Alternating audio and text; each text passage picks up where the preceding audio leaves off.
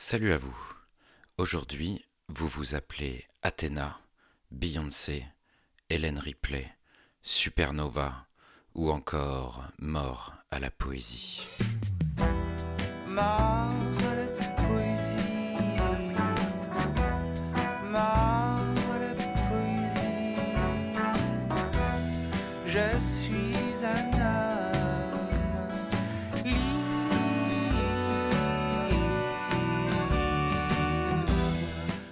Si vous étiez déjà là en 2020 à m'écouter, peut-être vous souvenez-vous de l'épisode 42 que je consacrais au premier recueil d'une poétesse belge que je venais de découvrir, Cobalt de Maud Joiret. Cette lecture m'avait soufflé. J'avais osé dire que le livre était une bombe. Un peu cliché, ok, mais on s'en tape. Et j'avais aussi dit qu'un talent était né, à suivre absolument. Ça aussi c'est cliché, mais j'avais raison.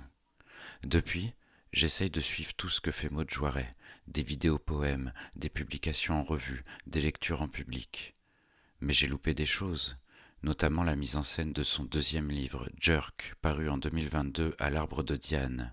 Ou bien le livre était-il la partition de cette lecture dansée, chantée, mise en musique, aux côtés de Majo Casares et Marthe Lagaye Mais le texte m'avait déjà comblé. Quelle folie et quelle audace pour un deuxième livre. Dans quelques jours, ce jeudi 5 octobre 2023, paraît son troisième livre, Marée Vache, dans la collection de poches du Castor Astral. On y retrouve Cobalt, difficile à se procurer en France, et de nombreux textes inédits ou disséminés sur le web ou en revue. Je l'ai lu d'une traite, hypnotisé, lapin dans les phares, hagard, somnambule. J'ai pensé, comment c'est d'être Maud Joiret. Je veux dire, de penser avec sa tête, de voir avec ses yeux, d'entendre avec ses oreilles, de sentir avec son nez, de toucher avec ses mains, de goûter avec sa langue. Et ses sixième, septième, huitième, neuvième sens, est-ce qu'elle peut nous les prêter aussi? Je veux voir le monde comme elle le voit, avec son extra-lucidité, son humour, sa délicatesse. Comme chantaient Bardot et Gainsbourg, ça fait Shebam, Po, Blop, Wheeze. Parfois, on me demande ma définition de la poésie. La plupart du temps, je botte en touche. On raconte souvent n'importe quoi en répondant à cette question. Mais quand je lis Marée Vache, je me dis, c'est ça. C'est exactement ça. C'est on ne peut plus ça. Maud a des antennes connectées à son environnement. Et t'as beau avoir la 4G, 5G, la 6G, la je sais pas quoi G, tu capteras pas aussi bien qu'elle. Si un jour je dois participer à un questionnaire débile genre les 10 meilleurs poètes et poétesses d'aujourd'hui, elle sera dedans, et plutôt haut dans le classement. C'est bon? Dès mercredi soir, vous dormez devant votre librairie pour l'acheter jeudi matin à l'ouverture, comme pour un concert de Mylène Farmer?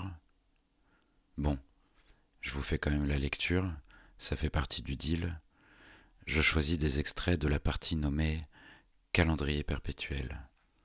Écoutez. Jour 10. Même pas la pluie qui douche pigeons, polyester et chignons, même pas le Mozart lacrymosa dans les écouteurs noyés, les factures de ma boîte aux lettres défoncées, la poubelle qui se déchire dans l'escalier, rien ne peut plomber mon allure. Reine. Aujourd'hui, je m'appelle Athéna, Beyoncé, Hélène Ripley, Supernova. Aujourd'hui, je massacrerai mes ennemis, je serai Marie Curie, je courrai la distance entre ma chambre et Vénus avec une aura fluo, des boots de ranger cloutés, et je transpirerai la sève des victoires à venir. Chers ours, chardonnerettes, tigresses, ne craignez plus rien, les pollueurs, les violeurs, tous les salauds crèveront d'un coup simultanément. J'ai juste pas encore décidé la tranche horaire entre Dallas XL et Moscou.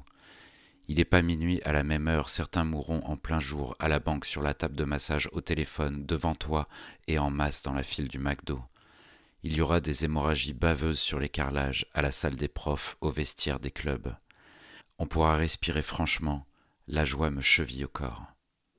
Je suce les gouttes qui tombent du ciel, comme des bonbons de promesse, sur ma lèvre inférieure.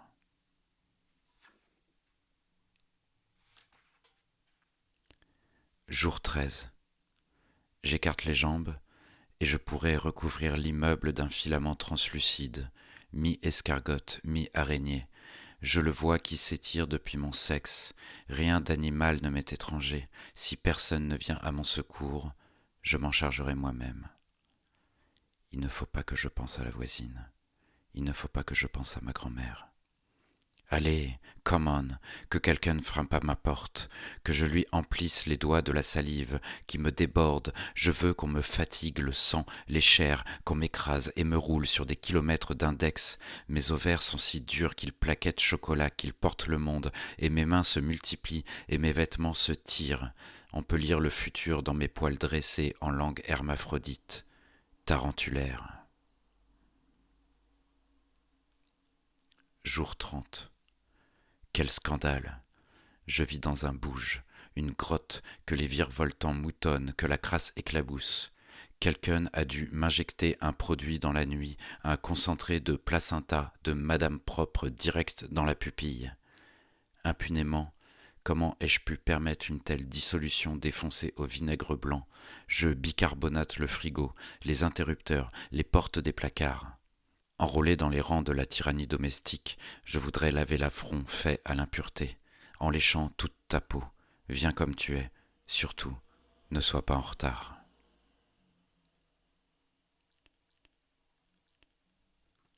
Voilà pour aujourd'hui. Venez comme vous êtes et ne soyez pas en retard. La poésie est morte. Vive la poésie.